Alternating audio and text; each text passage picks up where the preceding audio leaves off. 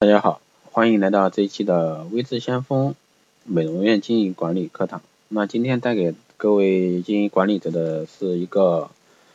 任何一个美丽的人都会存在比较严重的问题，就是美容师啊流失严重，它的原因到底何在？那日前呢，与一个美容企业的经理呢在一起交谈啊，期间谈到美容院经营管理方面的一些问题。那该业务经理呢，也经常给我感叹感叹到，他目前美容院的一个经营管理最严重的问题呢，就是美容师的队伍稳定稳定的问题。美容师在美容院里呢，不能安心工作，频繁流失，导致美容院经营陷入一个难堪的境地啊，经常是找不到人，招不到人，招来留不住。而且呢，现在到外面去招聘有经验、有技术的一个美容师呢，非常不容易啊，高不成低不就。啊，这样的基层工作呢非常难做，相信做过美容院基层管理工作的经营者们均会有此同感吧。但是出现这些问题症结究竟在哪里呢？美容师队伍呢，在美容行业大部分企业中呢，都会出现流失现象比较严重，啊，这已经成为一个令广大经营者头痛的问题。特别是现在的一些美容师，基本上都已经形成以九零后为主。那美容师队伍呢，不能紧密的团结在企业内部，那主要源于下面三个方面的因素。那下面呢，就给大家来一起说一下，仅供参考啊。其一呢，待遇低啊，国内美容化妆品行业的美容师的工资体系是底薪加一个提成方案，那基本工资加提成普遍，如果说以全国来论的话，基本上在三千左右吧。当然，除北上广深啊。那这些地方，它的待遇相对来说会比较高。那其他地区美容师呢，待遇可能就是我刚刚说的三千左右，可能好点五千，那那已经算不错的了。那美容化妆品业呢，在许多人眼里是暴利性的一个行业，特别是在一些终端消费者眼里啊。但是在美容师眼里呢，却是一个不挣钱的一个行业啊，不挣钱的一个行业。啊，美容师呢也是一个不挣钱的职业，那这种待遇状况呢是导致美容师大量流失的一个主要原因。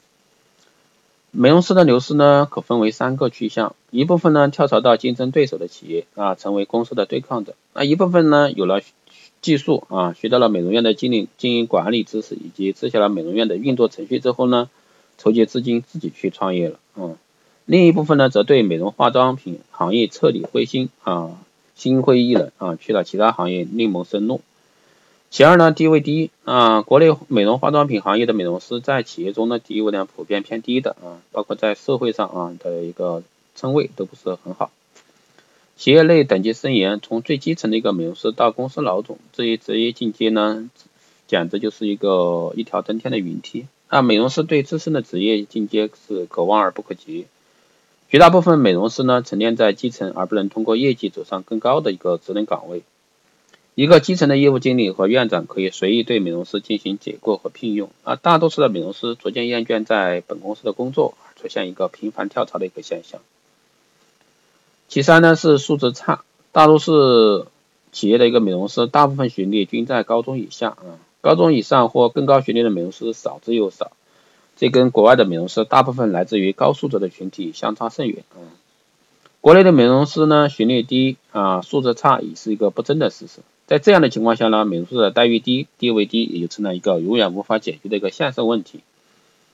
那解决上述问题的一个关键呢，应该从企业内部管理机制入手啊。如果说是美容院的话，那你要找一下这是那个机制问题。美容企业呢，为提高自身的一个经营素质和品牌形象，加强企业在外部的一个竞争力呢，就必须在内部员工的培训、素教育体系上下大功夫。那以前我服务的一个企业啊，在这方面所做努力就是一个典型的代表啊。通过严格的传帮带、培训体系和人性化的激励机制呢，凡是在该院工作过的美容师，无不是销售与服务技能的优秀人才，而且走向市场的话，也是各家。美容公司争相抢抢和争相抢争抢的一个人才啊！美容师作为美容化妆品企业的终端，应该是美容企业的财富。有一家企业公司呢，把全体美容师比喻为印钞机，倍加珍惜和保护。那给美容师提供健全的一个教育培训，提供具有竞争力的提成和优厚的待遇。啊，公司为优秀的美容师，在个人职业境界上呢，大开绿灯充分发挥美容师的个人才能。啊，在这一过程中呢，美容师与企业均得到共同的发展，企业的形象呢也会大大提升。这样的话，招再招人的时候就相对来说比较好招。啊，所以说，那在中国的美业呢，美容师流失是一个永久的话题，永恒的话题。啊，经常都会在抱怨，哎呀，最近人不好招，不好招啊，招来留不住。啊培训刚培训要出师呢，哦，他又走了。所以说，这是很多美容院经营管理者跟我抱怨的问题。所以说，大家在做这块的时候，还是能只能从内部去改变这一方面，